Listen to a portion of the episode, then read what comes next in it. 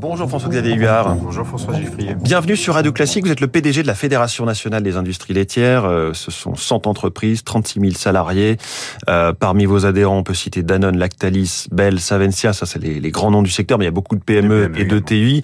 17 milliards d'euros de chiffre d'affaires au total. Toute la filière est touchée par l'inflation en ce moment. Où est-ce qu'on en est de, de l'explosion des coûts?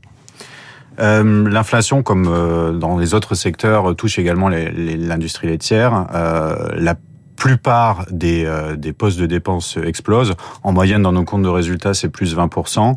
Plus 20%. Euh, ouais, tout à fait. Donc, pour illustrer un peu les choses pour vos auditeurs ce matin qui sont à leur petit déjeuner, euh, le pot de yaourt qu'ils ont en phase 2, euh, pour le fabriquer, aujourd'hui, il faut, en termes de coûts, euh, plus 20% sur euh, les consommables, donc tous les films plastiques, les cols, mmh. les emballages, c'est plus 24%, l'énergie, c'est plus 50% en termes de coûts, et le transport, c'est plus 12%. Donc, vous voyez bien que c'est un, un, poids énorme pour nos entreprises euh, qui euh, grignotent leurs marges et qui euh, menacent la compétitivité. Est-ce que vous arrivez à, à, répercuter ou à faire répercuter cette hausse de prix derrière, c'est-à-dire dans la grande distribution? Malheureusement, pas complètement, et c'est tout l'enjeu en fait de, de, des lois Egalim, euh, et notamment Egalim 2, qui euh, donc c'est deux grandes lois qui ont été prises Exactement. au cours du quinquennat précédent pour euh, justement améliorer un petit peu le revenu des éleveurs. L'objectif est justement de pouvoir assurer une juste rémunération des éleveurs. Donc nous, nous sommes entre l'amont mmh. euh, des producteurs et l'aval, la distribution et les consommateurs. Donc notre rôle est aussi d'assurer la juste rémunération des producteurs en pouvant, euh, en permettant de pouvoir justement proposer des produits de qualité euh, auprès de la distribution. Actuellement, on a une première euh, session de négociation euh, commerciale en mars qui malheureusement n'ont pas abouti totalement, qui oui. nous ont permis de à, à peine d'ajuster. Euh, Il y a eu des hausses de prix, mais pas suffisantes, voilà. et surtout tout de suite après, c'était on venait de commencer la guerre tout en Ukraine, le, les, les matières premières ont continué à exploser. On est encore dans des nouvelles négociations qui ont ouvert quasiment aussitôt. Est-ce qu'elles vont se finir un jour et, et sur quoi elles vont aboutir? Alors, pour vous donner un ordre d'idée, sur Mars, euh, on a réussi bon an mal an à passer à peu près 3,5-4%, là où il fallait passer 8%. Oui. Et là, en juin, euh, on est en train d'essayer d'arriver aux alentours de 6 à 8%, là où il faudrait passer quasiment 12 à 18%. 6 à 8 au lieu de 12 à 18. Voilà, donc c'est ce qu'on espère obtenir. Pour l'instant, les choses n'ont pas abouti. C'est très difficile. Ça se passe pas forcément toujours très bien, notamment avec la distribution. Euh, on a une nouvelle séance de négociation commerciale. Ça veut dire qu'ils jouent que... pas le jeu les grands distributeurs bah, disons Leclerc, Carrefour, Intermarché, Auchan C'est très compliqué de leur faire comprendre que, un, euh, les charges des producteurs, notamment laitiers, euh, augmentent euh, explose et qu'il y a aussi euh, les charges des, des, fabricants comme nous, des transformateurs, oui. euh, et que l'ensemble de ces charges-là euh, ne représente pas forcément une spéculation, pour reprendre euh, des propos récents. Là, vous mais... parlez de Michel-Édouard Leclerc qui vous a fait. accusé de faire des demandes de, de prix injustifiées Alors, en disant la, la, guerre en Ukraine ne justifie pas tout. On s'est pas senti forcément visé puisqu'il a cité d'autres d'autres marques ou d'autres secteurs. Je pense que dans la partie laitière, euh, on est vraiment euh, à l'os, je dirais. On, on, est vraiment sur des coûts et des mmh. charges qui explosent. J'ai pas l'impression qu'on soit dans la spéculation. Les montants d'inflation sur les postes de dépenses que j'ai évoqués précédemment vous montrent bien que voilà, il faut pas forcément faire l'ENA pour comprendre que la répercussion de ces coûts est vraiment une condition de la pérennité. Et je pèse mes mots de la filière laitière en France. Donc là, il y a un danger.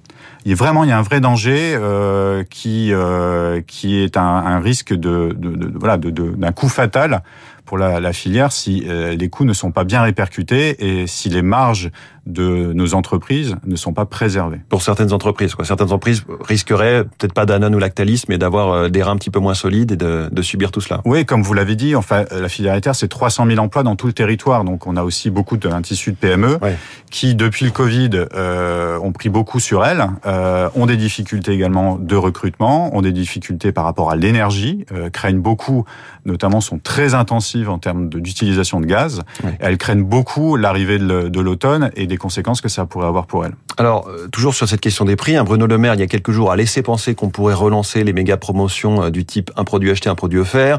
Il y a aussi des réflexions sur le seuil de revente à perte hein, qui oblige bah, les supermarchés à vendre 10% plus cher que ce qu'ils ont acheté, en tout cas sur les produits alimentaires, ce qui est censé revenir aux éleveurs. Qu'est-ce que vous pensez de tout ça? Là aussi, on, manipule un petit peu la valeur du prix, la valeur des choses euh, dans la tête des, des consommateurs? Ce qui est important, alors on a vu effectivement une, une compétition de, de, de, propositions pour modifier euh, la loi Egalim 2. Euh, ce qui est important déjà, c'est un de l'appliquer. De faire en sorte que la rémunération des producteurs soit justement euh, assurée. Euh, comme je vous l'ai dit, on n'y est pas encore, donc il faut il faut le faire. Euh, et, et, deux, en fait, ce qui est ce qui est très important, c'est à de rappeler. Et euh, j'en prends pour exemple la, la, tribune que Thierry Marx a faite dans le journal du dimanche il y a, peu de temps. C'est que l'alimentation, c'est un bien commun. Mmh. Euh, c'est pas un produit comme un autre. Euh, l'alimentation, si elle n'a pas de prix en soi, elle a un coût. Euh, et il ne faut pas qu'elle soit la, la, on va dire la variable d'ajustement oui. De politique anti-inflationniste qui soit complètement aveugle. Je veux okay. dire, on n'est pas on n'est pas non plus euh, euh, dans les, les, les, postes les plus importants de l'inflation actuellement. Juste un mot sur euh, sur cet énorme enjeu tout récent aussi pour vous, hein, l'accord de libre échange entre ouais. l'Union européenne et la Nouvelle-Zélande. C'est une grande crainte. Vous parlez d'un coup de poignard pour vous justement le yaourt dont vous parlez de nos auditeurs pourrait demain venir de l'autre côté de la planète. Bah, exactement. Donc euh, il faut, faut bien comprendre ce qui est en train de se passer là-dessus. Donc la Commission européenne a validé un, un, un accord de libre échange qui va largement ouvrir les, quotas d'importation dans l'Union européenne pour tout un tas de produits laitiers euh, néo-zélandais. Euh, on estime que nous, effectivement, ça, ça, risque de porter vraiment un, un coup fatal, euh, là aussi, à la filière laitière, qui n'en demande pas tant hein, et qui a déjà mmh. beaucoup d'enjeux de, de, de, compétitivité actuellement. Euh, c'est pour nous inacceptable pour au moins deux raisons. Un, c'est une concurrence déloyale, puisque du coup, ce qu'on va accepter en termes d'importation de la part des, des Néo-Zélandais, mmh. c'est absolument pas quelque chose qu'on va pouvoir reproduire de l'autre côté. C'est les produits français exportés en Nouvelle-Zélande, c'est à peine 2000 tonnes par an, donc oui. contrairement à près de 100 000 tonnes sur sur d'autres produits néo-zélandais. Et puis surtout, c'est une aberration environnementale. Je dis bien une aberration puisque le, le, le, yaourt que vos auditeurs ont devant eux sur leur table, demain, il pourra faire 20 000 km par avion pour arriver et, euh, et être consommé ici. Bon, c'est très clair. Merci beaucoup, François-Xavier Merci à vous. PDG de la Fédération nationale des industries laitières, en direct ce matin dans le studio de Radio Classique. 6h54, la planète.